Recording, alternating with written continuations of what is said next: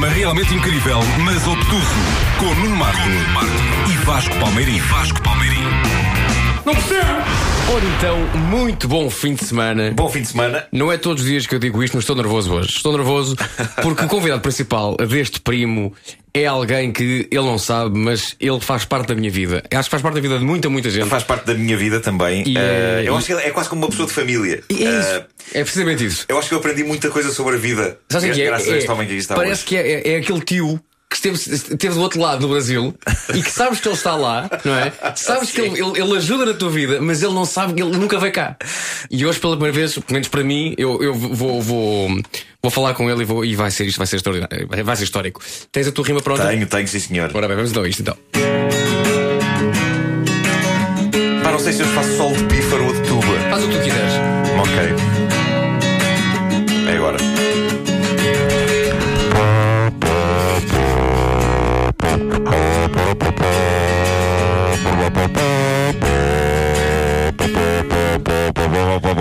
Programa realmente incrível, mas obtuso. Quem vier é um amigo, nunca é um intruso. É um programa espetáculo para filhos e pais. Tem momentos de conversa e números musicais. O nosso convidado de hoje é um artista que ousa. Ele criou boa parte da nossa infância, Sarava Maurício de Souza. E que bela sobremesa temos preparada para você. Ele canta, as minhas suspiram, é o nosso André Sardê. Uh! Programa realmente incrível, mas obtuso. Quem vier é um amigo, nunca é um intruso. É um programa espetáculo para filhos e pais. Estás a, estás a tentar fazer uma ligeira bossa nova de homenagem ao nosso convidado. Epá, foi deprimente. Tem momentos de É converseta. uma vossa velha. Foi. E números musicais. Obrigado, Maurício, por ter aguentado este número musical. Ah, pá, o ar dele, onde é que eu me vi meter? Maurício de Souza. ah, Maurício, você faz parte da minha vida, você não faz ideia. Isso é. Isso é, é... Agora, estou a fazer agora. É pá, é um, é, um, é, um, é um prazer e é uma honra descomunal para mim e, e para o Nuno que, que esteja aqui connosco ne- ne- neste estúdio. E eu quero, quero começar por aí. Tem noção de que a vida de tanta gente. Eu, eu, eu acho que a infância é aquilo que depois nos faz homens. E se, se a nossa, inf- tudo aquilo que se passa connosco na infância, depois. eh, eh, eh, o caminho que levamos na vida tem a ver com essa infância. É, repercu- repercute. Aquilo que eu sou hoje em dia é, de- é derivado do facto de eu ter tido uma infância alegre e feliz graças a si. E graças aos livros da Mónica, e graças ao Sublinha, e graças ao Cascão, e graças ao Chaveco, e graças ao Penadinho. Eu, sei, eu, eu, eu, eu sou amigo deles todos. A minha pergunta é: tem noção da importância que tem para tanta gente ou não? De tanto encontrar pessoas como você, eu começo a fazer ideia de que eu faço parte da tua família. É eu verdade. sou aquele tio que de vez em quando aparece, ou não aparece, mas deixa uma influência. Exatamente. É pá, fico, fico tão feliz que, que aqui esteja. São, são 50 anos de Mónica, não é? 50 de Mônica, mas tem mais alguns sem a Mônica também. Sim. Antes da Mônica havia Bidu, Franjinha, Cebolinha, Chaveco. Depois chegaram as meninas e dominaram. Sim, É, o sim, poder, sim. é o poder feminino. O poder feminino. A, a Mónica é uma tremenda manifestação de girl power. Antes de, de- de se falar disso, não é? Ah, antes disso virar moda. Sim, sim, sim, é verdade, é verdade. Ficou surpreendido com, com o êxito da, da Mónica em particular e a maneira como o mundo a abraçou rapidamente. Como foi uma coisa ah, realmente diferente, eu não esperava. E eu também lutei um pouco contra isso, afinal, né?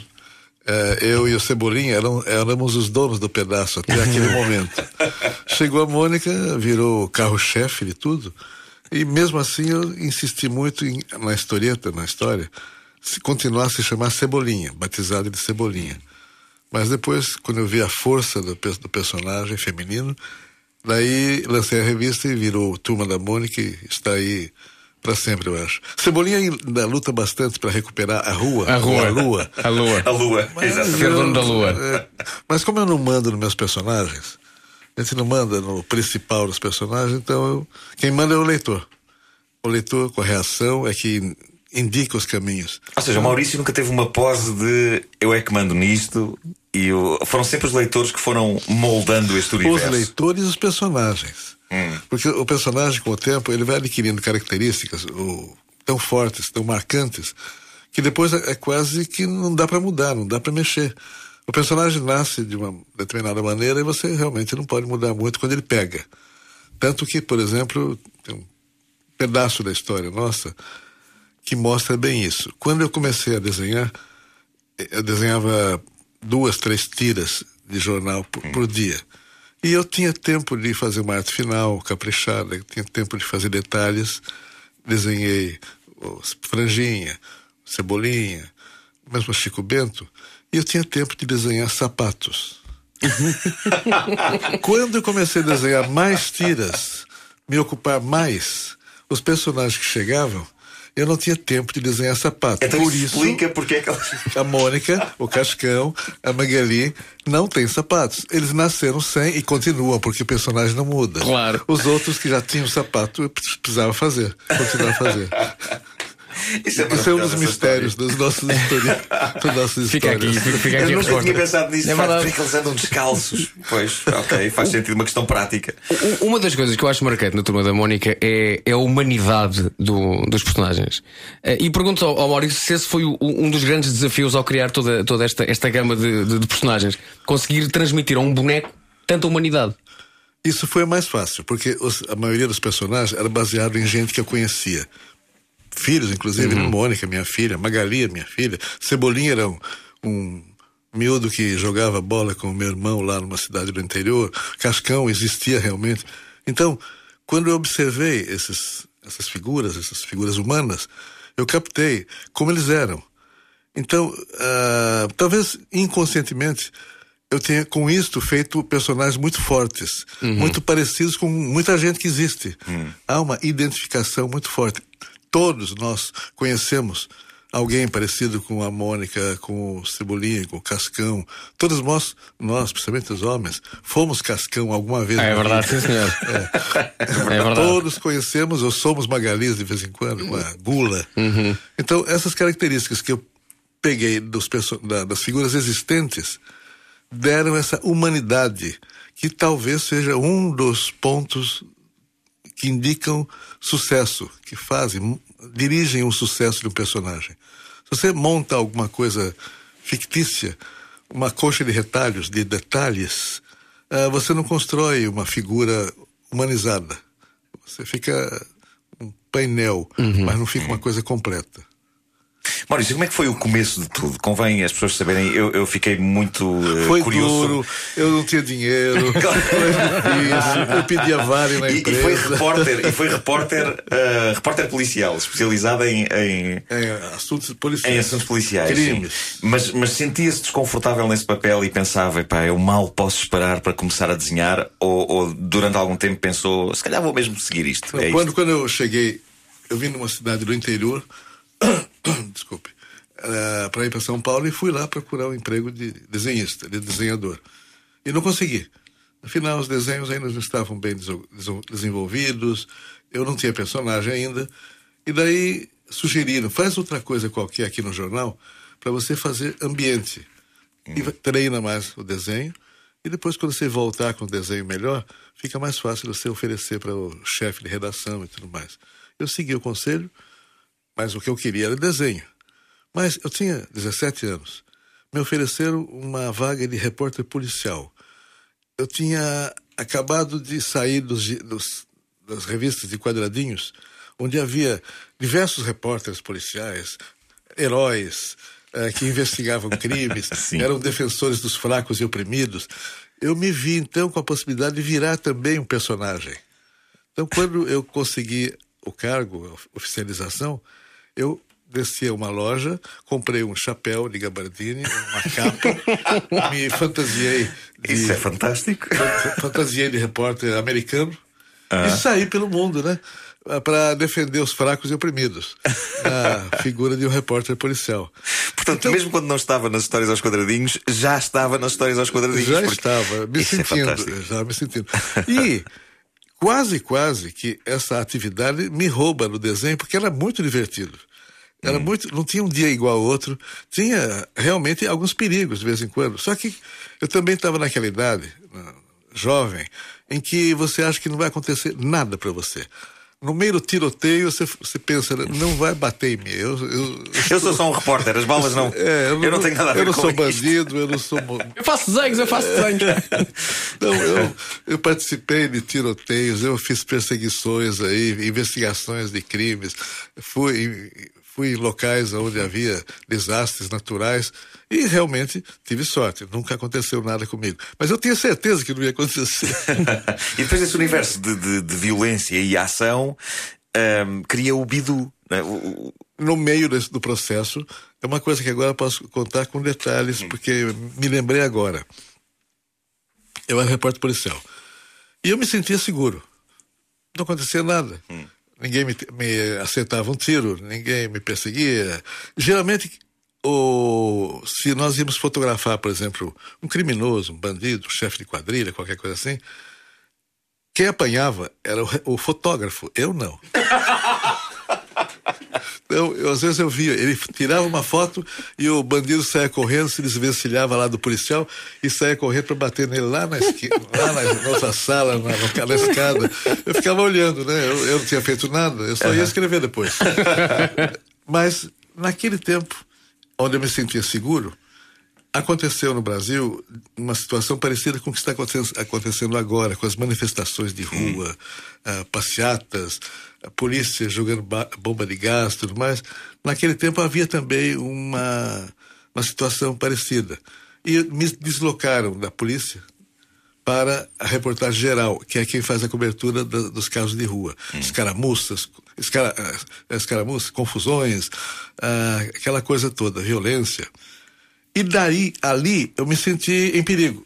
Quando eu estava na polícia, no meio do crime, e realmente eu precisei fugir de cavalaria. Eu vinha soldados com sabres uh, para pegar os manifestantes.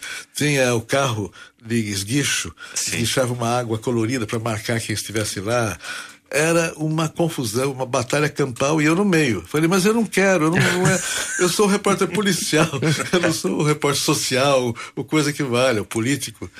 Daí eu guardei o meu bloquinho, fui para casa uhum.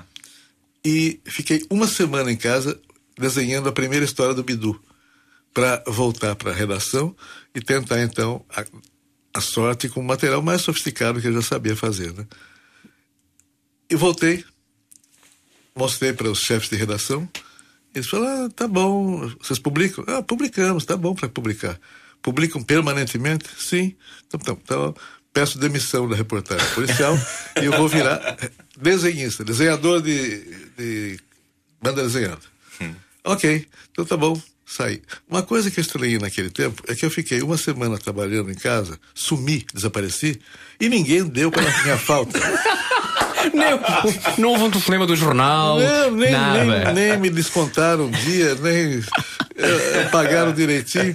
Eu acho que naquela confusão que havia, eles pensaram que eu tinha morrido, que eu tinha desaparecido embaixo das patas dos cavalos, qualquer coisa assim, porque ninguém me perguntou nada.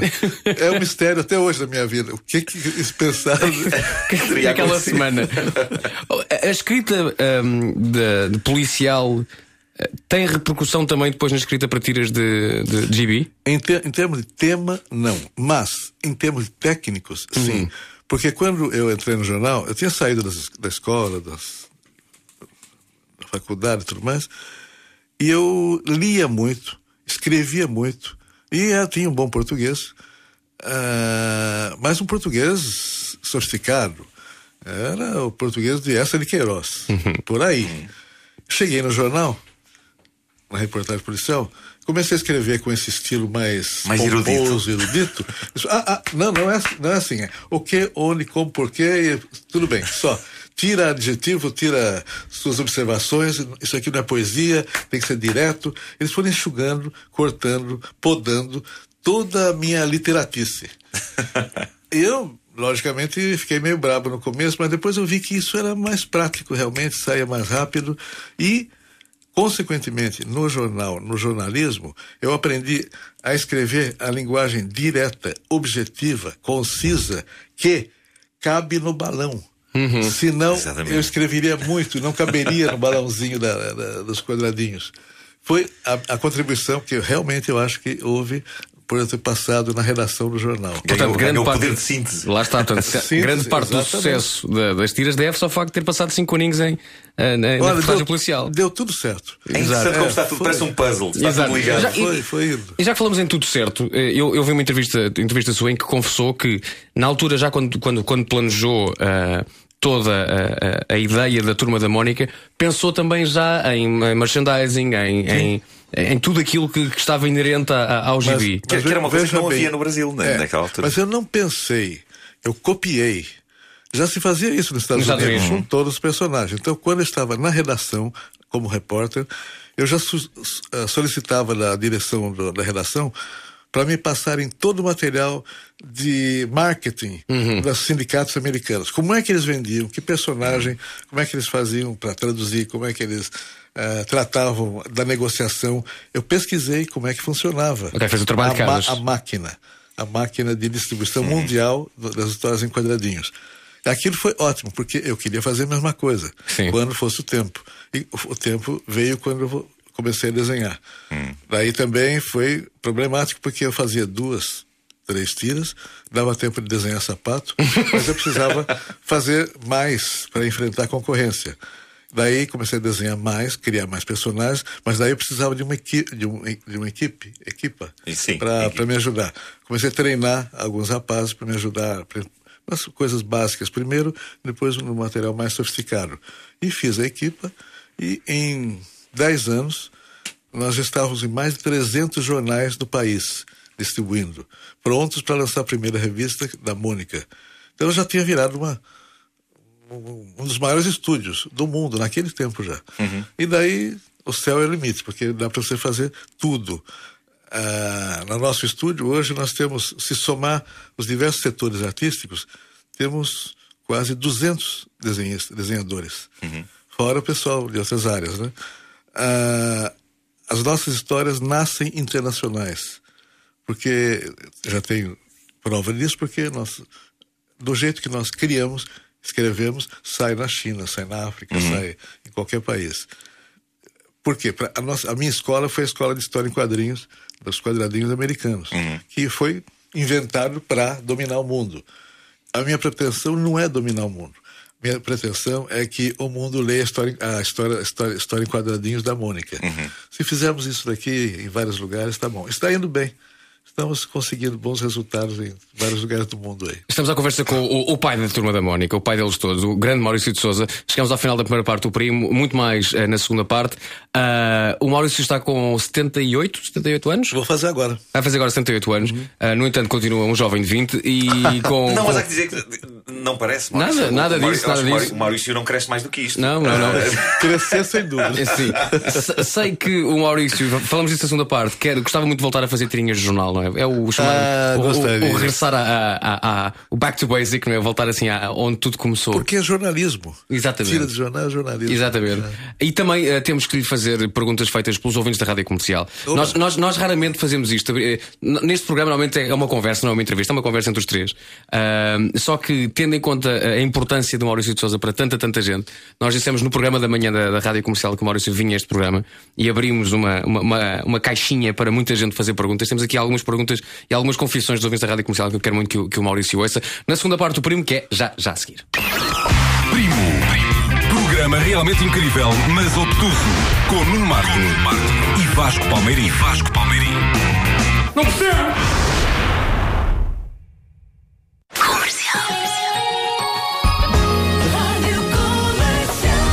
Para poupar só precisa, precisa de ir a um lugar. É preciso ir ao Lidl. Só lhe vai faltar o seu toque pessoal.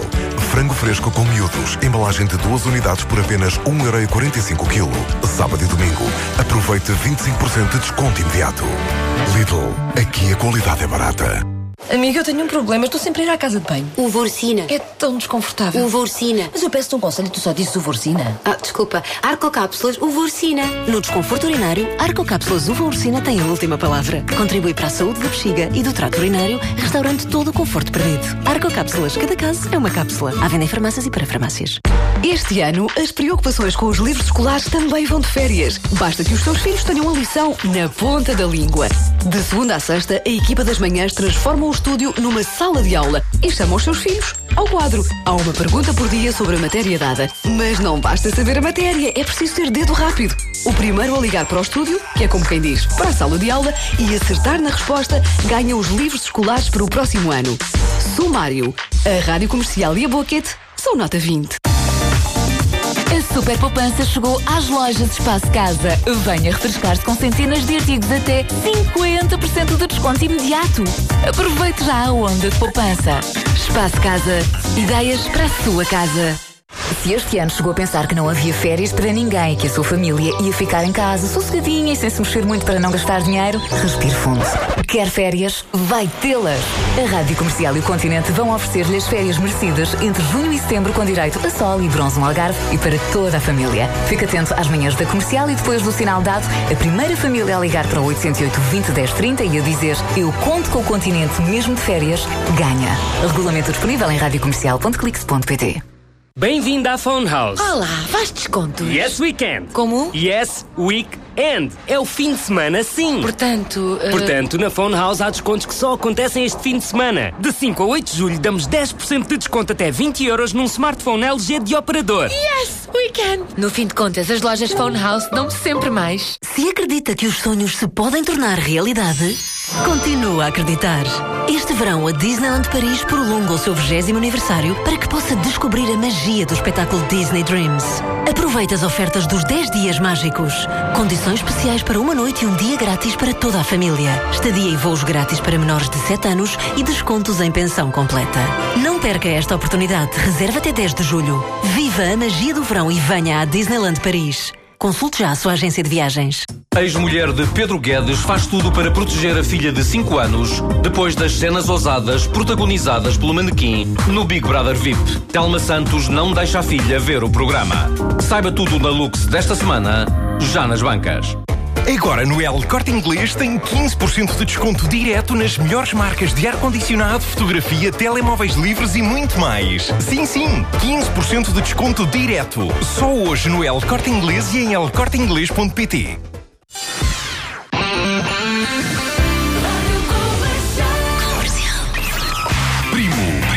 Programa realmente incrível, mas obtuso. Com Nuno Marco e Vasco. Vasco Palmeirim. Não percebo! Segunda parte do primo com o Nuno Marco já a cuscar. O que é que estás a ver, Nuno? Olha, estou a ver uh, a coleção As Aventuras Mais Divertidas da Mónica, que vai começar a sair com o Diário de Notícias e o Jornal de Notícias. Começa quando, Maurício? Domingo. Começa domingo. Começa, começa já no domingo e vai até setembro. Uh, são edições encadernadas absolutamente maravilhosas, capa dura. Uh, epá, o papel é ótimo, cheira bem. Uh, e, e, e que histórias são estas, Maurício? Isto são histórias São feitas para esta coleção. selecionadas, histórias selecionadas, muito alegres, divertidas para Hum. o leitor antigo e o leitor novo, que está chegando agora e vai conhecer. Eu eu estava curioso com uma coisa, Maurício. O Maurício ainda hoje, com, com este gigante que é agora Maurício de Sousa Produções, ainda supervisiona tudo o que acontece, de cada história que, que é feita, ou já confia nos seus roteiristas e. e Não, confio, desenhadores? confio, lógico. Sim, Mas sim. eu quero olhar tudo. Eu go- que- quero olhar, que senão eu desaprendo, senão eu perco a, a realidade. Ah, hoje eu digo até que o meu emprego hoje, minha ocupação principal, é avaliar os roteiros que chegam. E os roteiristas hoje, os nossos roteiristas, não ficam mais no estúdio. Eles estão espalhados pelo Brasil inteiro, desde Manaus até Porto Alegre, norte e sul. Com isto, eles vivem cada um num ambiente e o material que eles criam é diferenciado pela, pelas circunstâncias, pelas informações que eles recebem. Isso é muito interessante. sim. Começa a ser diferenciado e a revista fica mais diversificada. Uhum. Ah, e está dando muito certo. Tem mais de 20 roteiristas espalhados pelo país. E ainda preciso mais. Então, com isto, eles mandam pelo, pela internet para mim, diariamente o material, examino, geralmente de noite, de madrugada, que é mais tranquilamente, e apro aprovo, né, sugiro alguma alteração tudo mais, e tem funcionado maravilhosamente. Logicamente, nem sempre eu vou fazer isso. Eu estou treinando a Marina, minha filha, para me, me acompanhar. Ela desenha, escreve também, praticamente como eu, jovem ainda, mas ela está indo muito bem. E daqui a algum tempo ela assume e eu vou fazer outra coisa. O que é que vai fazer? Vai fazer o tal regresso que falava o Vasco, de desenhar outra vez em jornais e. É, eu gostaria de voltar a fazer a história jornalística. Tira pode ser quase que uma charge Hum. diária em cima de acontecimentos que estão acontecendo, que estão ah, ocorrendo naquele momento no mundo. E no futuro ainda, eu quero fazer a turma da Mônica adulta, baseada também em- na, na- na realidade da vida. em o que estiver aconte- acontecendo no mundo vai ser vivido pela turma da Mônica adulta, com seus 20, 25, 24, 25 anos. Detalhe, nesta coleção, que vem depois da série infantil e da série, da Jovem. série adolescente, jovem, nessa coleção os personagens vão evoluir no tempo. Então, se começamos com a Mônica com 23 anos, Hum. no ano seguinte ela estará com 24. E sucessivamente. Isso é 25, muito interessante. 26, é muito interessante e é, e é novo em termos de personagens de banda desenhada, né? geralmente eles estão, estão ali cristalizados no tempo. Cri- sim, cristalizados. sim, Eles vão acompanhar a evolução da- do leitor. Hum. Então vão falar a mesma língua sempre, o que estiver acontecendo.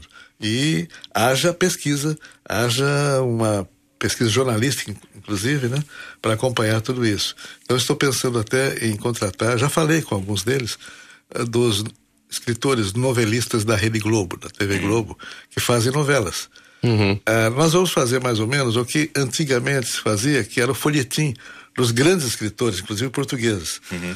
Semanalmente, chegava na sua casa um capítulo de uma história. E eles iam fazendo aos poucos também, em cima do que estava na ordem do dia. é. Vou repetir, não estou inventando nada, eu não invento nada. Eu olho em volta, o que, que foi feito, o que, que está sendo feito, ah, o que está agradando, o que que rende alguma coisa. Então, vamos, vamos atrás de, de uma possibilidade de vivermos disso com prazer. Claro. O, o- é- como, é, como é que o Maurício se sente? Falava do sucesso que, que faz no Brasil ah, e da, da rede de roteiristas que tem espalhado por todo o Brasil. Falava de Manaus a Porto Alegre, mas não é só roteiristas, há fãs da Mónica por todo o mundo. Ahm, qual é que é a diferença de um, da- em termos de reação? Uma coisa que eu invejava muito quando, quando eu via as revistas é de vez em quando, a meio, de- meio de, de um gibi, via-se fotografia do Maurício. Maurício de Souza foi à China, ou Maurício de Souza foi aos Estados Unidos. E eu pensava, ah, maldito! É para eu sentir o mesmo, é verdade. maldito, que andas a viajar. para quando em Portugal? eu Exato, eu, eu sim. pensava, para quando em Portugal? E também pensava, peraí, é engraçado como é que uma criança na China deve reagir à Mónica de forma diferente de uma criança, por exemplo, no Brasil. Consegues já distinguir a- a- a- as reações? Como é que é uma criança chinesa e, e- e o amor que, que essa criança demonstra pela, pela, pela Mónica e pelo Sublinha e por toda a gente? Quando eu comecei a, dirigir, a viajar, eh, dirigir minha atenção para outros países, eu tinha dúvidas se as crianças nos diversos locais iriam receber da mesma maneira. E eu tive a feliz surpresa de perceber que criança é igual no mundo inteiro. O que a criança brasileira gosta, a chinesa gosta, a japonesa, a africana gosta também. Porque nas nossas histórias tem alegria, tem diversão, tem camaradagem, tem histórias ingênuas, não tem agressão. É, são histórias, vamos dizer, bem, fam bem famílias, bem familiares. E também muito alegres. Ninguém gosta de ficar, pegar uma revista de, de- de entretenimento e ficar vendo coisa triste. Então, eu fui por esse caminho, que era meu, meu estilo. Eu sempre gostei de fazer dessa maneira, né? E quando eu descobri que as crianças do mundo também gostavam da mesma maneira, eu fiquei muito feliz porque estamos produzindo histórias universais, histórias planetárias. E já tive diversas provas disso. Quanto à reação, conforme a cultura, conforme o local, a reação gostam, mas a reação é diferente. Então, algumas sorriem abertamente, outras fazem festa, outras riem fechado, fechadinho. então, mas a reação emocional é a mesma. A reação física de espetáculo é diferente. Então, por exemplo, eu descobri, para minha surpresa, que a criança chinesa ela é mais alegre, ela é mais aberta e externa essa satis- satisfação do que a criança brasileira. É, Essa foi uma surpresa incrível. Talvez também seja coisa cultural, porque o que agora que nós estamos chegando com esse material é uma coisa nova. Não havia isso durante Muito 200 anos. Não havia essa, vamos dizer, liberdade de receber uma coisa de fora, de curtir, de a assimilar e reagir com liberdade. Então, as crianças estão Há esse fascínio e eh, essa. estão fascinadas com isso. A criança brasileira já está acostumada. A, a japonesa é contida. A, criança japonesa eh, ri, ria com a boca meio fechadinha. Ela não ri muito, não, não quebra a boca. É, é porque isso é educação. Sim. Então, sim. a emoção é a mesma, a reação é diferenciada, mas o carinho é total, carinho é planetário. E estamos a falar, eh, já que falamos na China, eh, é verdade que eh, a turma da Mónica neste momento faz parte de um processo de alfabetização, alfabetização. de 180 milhões eh, de crianças. Sim. Quando pensou nos anos 50 e 60 na, naquilo que iria acontecer no futuro, esse programa edu- educacional estava parte, fazia parte desses planos ou não? O programa, programa edu- educacional, projeto educacional, fazia parte para o Brasil. Ok. Não para a China. Agora estou tentando é repetir no Brasil o projeto da China. No Brasil é mais difícil. É mais- Isso isso não faz sentido? Por que é mais difícil no É, Brasil? Se você morasse no Brasil, você saberia que Ok. faz sentido. Tá ok. Há, há problemas até, vamos dizer, de ordem legal. Por exemplo, teria que trabalhar com o governo. E o governo não pode fazer um tra- trabalho comigo, com o Maurício, desenhista, Uhum. porque tem que dar a mesma oportunidade para outros desenhadores. Ok. Ah, Então eu fico bloqueado. sim, Eu, sim. eu quero fazer uma cartilha de alfabetização. Ok, mas no mesmo cartilha tem que ter outros desenhadores. Mas o pessoal quer a turma da Mônica, mas não pode, pela lei não pode. Então, estou Então fica assim num- É, num Enquanto impasse. isso, na China não houve esse problema. Contrataram a turma da Mônica. Então estamos lá com os produtos todos. Fantástico. Ah, Maurício, ah, olhando aqui para o, para o seu leque de personagens, há a Turma da Mónica, que é o seu grande êxito, e há esta, esta curiosidade. O Horácio, o pequeno dinossauro, ahm, segundo sei, é, é o mais próximo do Maurício que existe no seu leque de personagens. É, é, o, que é, o que é que o identifica com aquele dinossaurozinho de olhar curioso e De, gigante? ol- de olhos grandes. Sim. Ah, o Horácio foi um personagem criado no, no começo do processo todo e aonde eu colocava muito da minha filosofia de vida. Como é que eu vejo, o que é que eu acho, co- como é que eu observei algum acontecimento, principalmente das relações humanas. E como era uma história muito puxada para o meu ego, para o meu, meu eu, eu não consegui repassar para a equipe ah, nem o texto, nem a história, nem o desenho.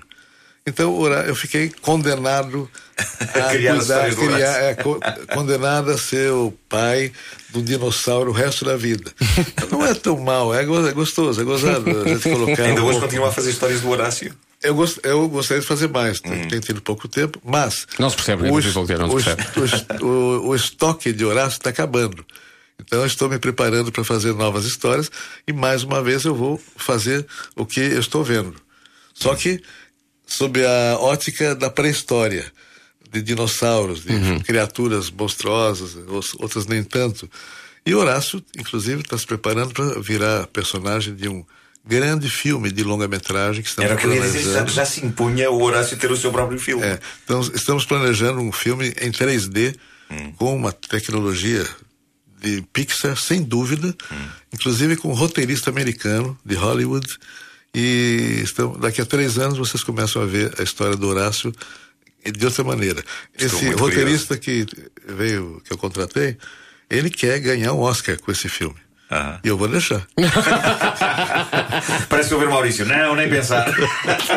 não, claro que sim, claro que sim, estou muito curioso para ver. Ah, Uh, sim. Maurício, um, a dada altura aconteceu, e já falámos disso há pouco, o, o nascimento da turma da, da Mónica Jovem.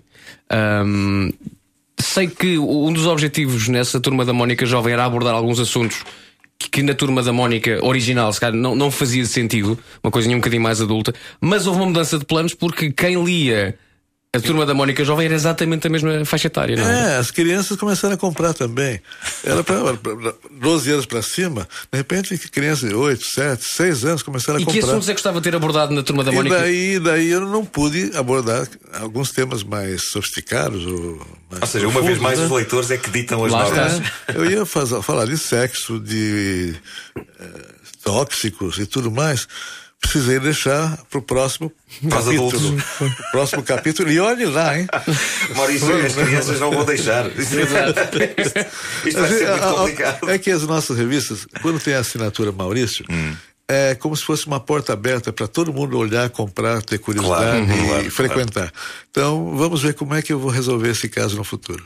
Maurício, outro dia estava a, a viajar pelas, pela quantidade incrível que tenho em casa da minha mãe de, de- de revistas da Turma da Mónica com que cresci e estava, estava a olhar para as histórias da, da Tina, da Turma da Tina, e é muito interessante ver a evolução da Turma da Tina ao longo dos, dos tempos, porque já é um bocado isso que o Maurício dizia, ou seja, nas suas histórias há sempre um acompanhar do espírito dos tempos. E eu acho muito interessante a, a maneira como eles se vestiam, o rolo e a Tina, ao longo dos tempos. Co- Como é que conseguiu fazer isso? Contratou estilistas para mudarem o visual da Tina ao longo dos tempos. Eh, eu lembro da Tina, a Tina era uma caixa de óculos. Digo-te uma coisa, já a caixa de óculos era bem gira. Era gira, sim senhor, mas agora, está, agora é super sexy a É, Tina. Co- Como é, que, como é que foi essa história com a Tina e com, e com o rolo? É, bem, a Tina estava muito próxima da Mônica, então eu precisei aumentar a idade, foi para 12 anos, 13 anos. Mesmo assim, era insuficiente, virou uma mocinha ah, elegante já. E agora vem a nova Tina, daqui a alguns meses. Saem as novas revistas com um novo visual da Tina, muito le- elegante, novo, bonito, uma adequação aos tempos. Lógico, eu tenho diversas influências e no caso de moda para ser fashion, eu tenho que ter uma pesquisa, um estudo, ver revista, alguns desenhistas que eu peço para estudar o que está acontecendo na alta costura ou no- na, na moda da, da roupa do jovem, por exemplo. Então eu tenho realmente, nós fazemos pesquisa para isso. É eu lembro quando o rolo e a Tina apareceram, havia um bocado a cultura hippie. Eles, não, eles eram, eles eram Nasceram- completamente nas- 70s. É, nasceram hippies. Sim, É. sim. E daí, onde estão os hippies hoje? Estão por aí fazendo outra coisa. De vez em quando você encontra algum resquício. Eu em Rio de no. Rio de Janeiro estive na feira hippie do, do- Rio de Janeiro, sim, ainda vi lá uns quantos. Não eram bem parecidos com o rolo, nem com a Tina dos anos 70. Mas é, é interessante essa Mas é uma, temos que fazer tudo evoluir nas histórias, nos filmes, nos desenhos. Senão, a gente fica para trás, fica sendo peça de museu. Eu não me sinto bem. Não vamos embora sem f- colocar ao Maurício perguntas e confissões dos ouvintes da rádio comercial. Claro, a começamos, pela Ai, ai, ai. começamos pela Gisela Borges, Oi, eh, Gisela. que diz a, diz a Gisela: Eu, quando ouvi que o grande Maurício de Souza ia estar hoje na comercial, confesso que fiquei emocionada. Eu cresci com as revistas da Turma da Mónica, fazia o meu pai palmilhar quilómetros para descobrir nos alfarrabistas. As revistas mais antigas, porque as revistas novas não chegavam, tal era a velocidade com que eu as lia. E ficava depois a antecipar o momento da chegada dele a casa com uma série delas Ai, cheias de histórias fresquinhas. Por isso, muito obrigado a Maurício pelos temos aqui uma pessoa viciada. é Maurício, verdade. sim. Obrigado a Maurício pelos personagens incríveis que criou e pelos momentos de grande felicidade que pude ver com elas quando era criança. Ô, Giselda, eu fico agradecido e emocionado com as suas palavras. Muito É. obrigado. Um beijo para você. Uh, mais a Tatiana Nunes pergunta: Eu gostaria de perguntar ao Maurício se será mesmo verdade que vão montar um parque da turma da Mónica aqui em Lisboa. É, em Amadora, Na vamos Amadora? ter um jardim temático. Um jardim é um temático. jardim, jardim comum, normal, com esculturas, estátuas dos personagens. E ali também deve haver alguns brinquedos para os miúdos tudo mais, mas não é um parque temático Ok. eletrônico com grandes brinquedos. É uma área de lazer. É diferente. Certíssimo. E a ideia é tão bonita, tão interessante, que fatalmente vai pipocar no Brasil depois. Hum. E os brasileiros vão falar, por que, que não pensamos nisso antes? Por que, que Maurício, os portugueses se adiantaram? Eu fui ao Facebook da Maurício de Souza Produções e, e há lá uma, um post em que o Maurício anuncia o lançamento destes livros, sair agora com, com o Diário de Notícias e com o Jornal de Notícias. E há um, um leitor seu no Brasil que diz: Então, e nós só tivemos direito a uma revista comemorativa dos 50 anos e os portugueses têm os livros de capa dura e tudo. Faz quem pode. Então, eu gosto que saia, mas às vezes, por um motivo ou por outro, um pe- alguma parte da nossa produção se adianta. Claro, claro. E no caso aqui, em Portugal, Nós temos livros de capa dura. Histórias de, de- de publicações comuns. Sim, com capa sim, dura, sim, com sim, esse acabamento todo. Né? Está muito bonito. A Margarida Castro Silva diz: Olá, sou Margarida e adoro a turma da Mónica, tanto a clássica como a jovem, e queria gostava de perguntar ao Maurício se vai criar a turma do Chico Bento Jovem. Ele é tão divertido, continua assim. Margarida. O Margarida, agora na Bienal de São- do Rio de Janeiro, em agosto, sai a revista Chico Bento Moço. Porque no dialeto caipira não existe a palavra jovem. Ah, ok. É o moço. É o moço. moço. Então vai sair, ele vai estudar agronomia, a Rosinha, a namorada, vai estudar veterinária. Então nós estamos pesquisando nas escolas de agronomia do Brasil, nas melhores, para ver como é que é a vida da- do estudante. Como é, que é, como é que eles vivem na República, que é a casa onde eles moram antes, enquanto estão estudando, né? O que que eles passam, o que que faz falta, o que que eles sentem falta e o que eles esperam do futuro estudando aquilo. A proposta dessa história é mostrar a possibilidade de a, o, o rapaz, a criança, depois o rapaz do campo, ele estudar e transformar o local onde ele está, não precisar ir para a cidade grande, para ir para as grandes cidades, onde a vida não é tão agradável, talvez, mas com as condições, preservar as condições dele continuar no campo, com progresso, com tudo que hoje a tecnologia permite. né? Então é mostrar para quem estiver no campo que há outra saída que não entrar nas cidades monstruosas, nas megalópolis. Portanto, a Margarida fica. A tua resposta não vai ver Chico Bento jovem, mas sim Chico Bento moço. A Mia Neves Siamsu diz: Alô Maurício, eu traduzi os livrinhos da turma da Mónica para indonésio durante muitos anos e divertia muito a fazê-lo. Ficava sempre empolgada quando as histórias acabavam, acabavam com o cascão quase quase a tocar na água. Ela traduzia para indonésio. Teve noção quanto, para quantos idiomas é que a turma da Mónica foi traduzida? Não? dar uns 30, 40 por aí. 30 ou 40. É. Agora, eu, eu me lembro do nome dessa Mia, né? Mia. É a Mia. ah, e ela traduzia para a revista que está lá faz 19 anos. A já a Mônica na Indonésia, com o nome de Mônica Kawan Kawan. Kawan, na- no idioma da Indonésia, é amigo. Kawan, Kawan, amigos. Ah, ok. Ah, Mónica e amigos. Mônica e amigos. É turma. É turma. É a turma. É pá, que bom. A Teresa Laia pergunta se a Mónica já pôs aparelho nos dentes. E, e a Rita Abrantes diz: Bom dia, eu gostaria de perguntar ao Maurício se alguma vez pensou que as suas pequenas grandes obras teriam um impacto tão positivo no crescimento das gerações. Eu refiro não só à minha geração, que eu cresci com a turma da Mónica, mas também ao meu filho, a Mauri, que tem 6 anos, e a única exigência que ele tem é ter duas revistas por semana.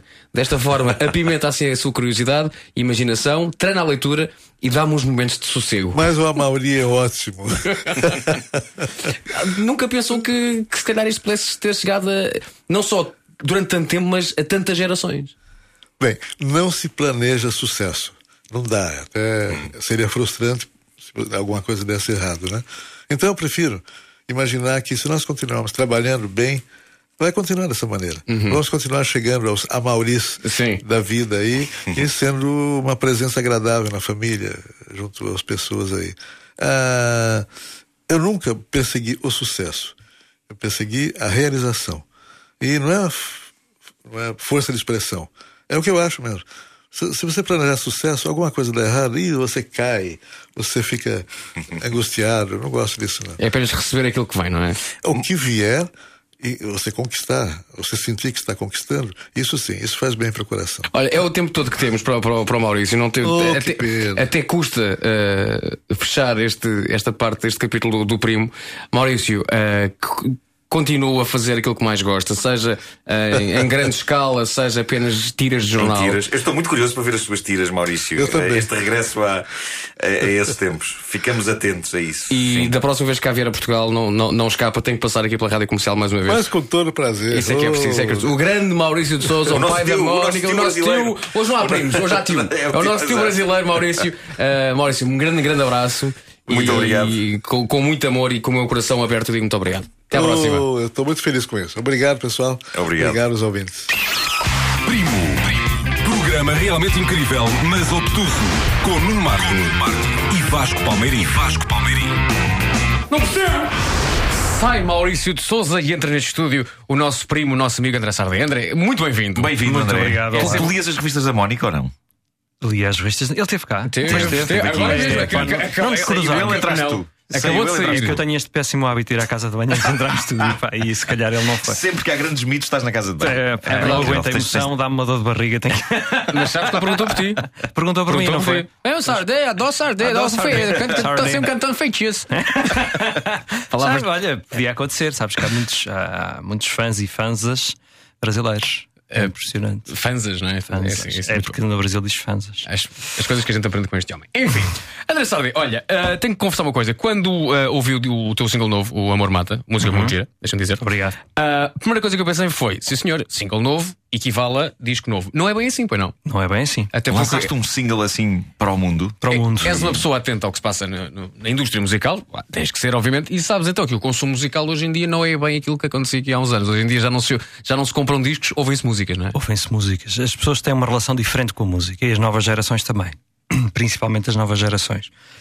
Eu acho que hum, nós somos da a última geração que ainda compra CDs, Uhum. eh, mas eu apercebi- apercebi-me disso quando, a certa altura, deixei de comprar, de ir às lojas comprar e comecei a comprar sempre no- Músicas no iTunes. Música no iTunes. Eh, ou, a, ou recorrer a plataformas eh, de streaming para Uhum. ouvir as músicas e fazer as minhas playlists, etc. Já Eh, não tens o choque de não ter o objeto e a, a caixinha. tenho, tenho, mas cheguei a uma altura que percebi que não, não valia a pena. Depois tive outros choques em que comecei a perder os CDs, andar com os CDs no carro e depois Uhum. aquilo dava confusão e eh, tornou-se muito mais prático ter tudo concentrado.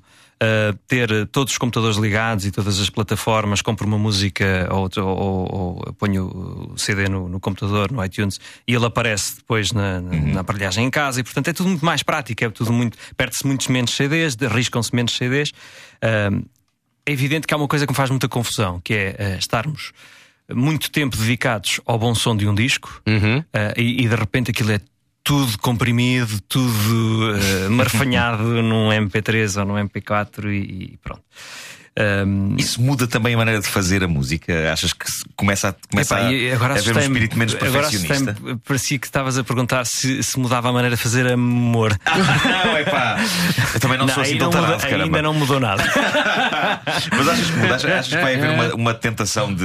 Epá, como isto vai acabar em MP3, não, não, não, vamos não. ser menos não, não, isso não, isso não, isso não, porque os nossos ouvidos não deixam que eh, pá, pronto, e a nossa consciência musical não deixa que isso aconteça. Acho é que hum, faz um bocadinho confusão porque eh, de alguma forma um, um álbum é, é o contar de uma história com vários capítulos, quase como se estivéssemos a escrever um livro. E é um bocadinho estranho lançar um livro eh, capítulo a capítulo e Sim. depois as pessoas fazem a- a junção das coisas. Um, Ah, nunca, tinha sendo visto, eu- nunca tinha visto a coisa por esse prisma, mas é sendo verdade. Eu, sendo, sendo eu um bocadinho autobiográfico, uh, nem sempre, mas, mas sobretudo, uh, faço ali uma. O retrato de uma, de uma fase da minha vida é um bocadinho uh, estranho estar uh, a deixar para trás alguma, alguma das fases. Portanto, uh, essa foi se calhar a, a barreira que eu tive que transpor e que foi a mais difícil. Mas, um, mas de facto percebi que consome-se uma música de cada vez. Percebi, por exemplo, que cada vez mais demora a que um single tenha reconhecimento. Uh, as rádios também têm uma forma diferente de lidar com a música e, portanto, nós temos que nos adaptar e temos que perceber a realidade. Não vale a pena lutarmos contra uma maré uh, que tem muita força. E, portanto, um, no último álbum, no, no Para Escuta e Olha. Aconteceu, por exemplo, eu lançar o Roubo-te um Beijo, e o álbum saiu em, em março, eu lancei o Roubo-te um Beijo, eh, o single, em fevereiro, e o álbum saiu dia 21 de março e esteve nas lojas. Eh, esteve nas lojas com exposição, que as pessoas se calhar não sabem, mas a exposição é paga, nós- as editoras pagam a exposição. Mas de facto a música só começou a ter reconhecimento cinco meses depois. E portanto há aqui uma. hum, A ordem dos fatores está um bocadinho invertida. E portanto eh, hoje é preciso lançar uma música, é preciso dar-lhe eh, reconhecimento, dar-lhe notoriedade, para que depois a rádio também se sinta mais confortável para a tocar. E honra seja feita à rádio comercial que, eh, que, que arrisca muito mais Uhum. e que apoia e, e de forma mais incondicional. E portanto para nós músicos isso é, é absolutamente eh, extraordinário e importante, é um, é um parceiro preferencial à rádio.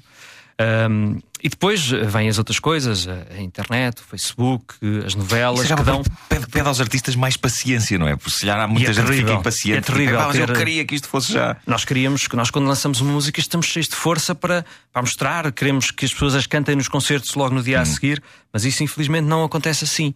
Eh, aquela realidade que havia há muitos anos dos músicos lançarem um álbum em novembro que ia vender milhões em, em- no Natal, esqueçam isso, porque isso já não, já não vai acontecer. Ainda, ainda, eh, o que é facto é que ainda há músicos que pensam assim, e há managers e agentes, que é uma coisa que me faz um bocadinho de confusão. Isso deve dar a muitas desilusões. É muito desespero, muita, muita falta de paciência, como disseste, Hum. porque, porque de facto nós temos eh, sempre uma grande ansiedade de perceber o que é que vai acontecer. Eu, por exemplo, tenho fases em que não ouço rádio. Eh, ouço os meus, o meu iPod, ou os, os meus CDs de sempre, etc. Uhum. Eu acho que nós que, fazemos, nós que fazemos rádio também temos é, Exatamente, às vezes é assim. preciso, é preciso descansar o pronto, ouvido. descansar e, e ouvir outras coisas e, e perceber que caminho é que vou, vou, seguir a vou seguir no álbum ou na música a seguir, na música seguinte, no projeto seguinte. Um, e portanto preciso fazer ali um período de nojo, uma, uma limpeza da, da, da, da- da memória musical. Um, ou reencontrar do- de- de- das referências de sempre. E portanto preciso de, de- de não ouvir eh, não ouvir rádio. Mas quando lanço uma música, eh, estou sempre a ouvir rádio. Estou sempre à espera que ela, que ela ouça, que ela passe, tentar perceber qual é a reação, Uhum. aquela coisa de olhar para o lado No e perceber carro, que as pessoas estão a ouvir a música ou não estão, e portanto isso é, é- é muito importante. Ora bem, chegamos ao quiz da morte, meu amigo. Nós Quiz queremos que toques o amor mata. Do amor? Ah, Quiz, quiz do amor? E é precisamente por aí que começamos. Três perguntinhas. A primeira é sobre amor. A segunda é sobre mata. E a terceira é sobre André. Falemos de amor então, André Sardé. Falemos de love. Quantas vezes é dita a palavra love na música dos Beatles? All You Need Is Love. Uh, 18. Hum. 65. Epá, é que é muitas vezes. Sabes porquê? Love, 65. Love, love, Ah, pois é. love, love, love. Sabes que- Até o John Lennon começar a cantar, são aí 14 loves. 14. Pois é. Só aí. Mas sabes uma aí. coisa? Eu uh, apostaria sempre num número par. Uh, Uhum. e 65 fiquei surpreendido. 64 não me surpreendi. mas- Ora bem, sobre mata, Uhum. de acordo com a contagem do Ministério da Agricultura, quantas matas existem em Portugal? Matas nacionais. Que Sim. Uh, 19. Há mais.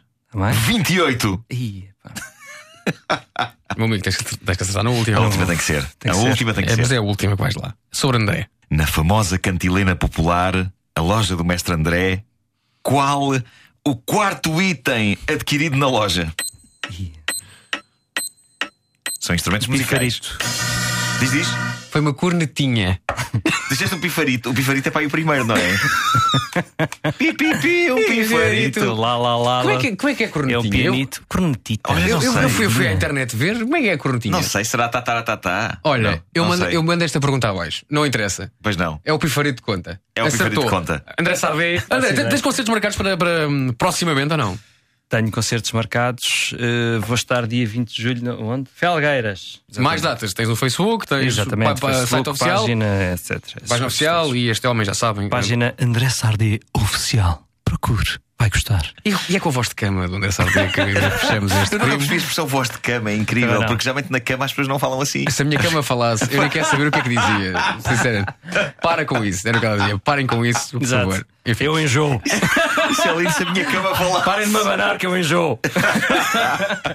André Sardé no primo, a acabar o amor mata. A próxima semana estamos de volta e fazemos mais primos. André, grande abraço. Obrigado, até à próxima. obrigado. Nuno, até Até. para a semana. Até para a semana. E sejam felizes e façam o amor. Tchau, tchau. Primo. Programa realmente incrível. Mas obtuso!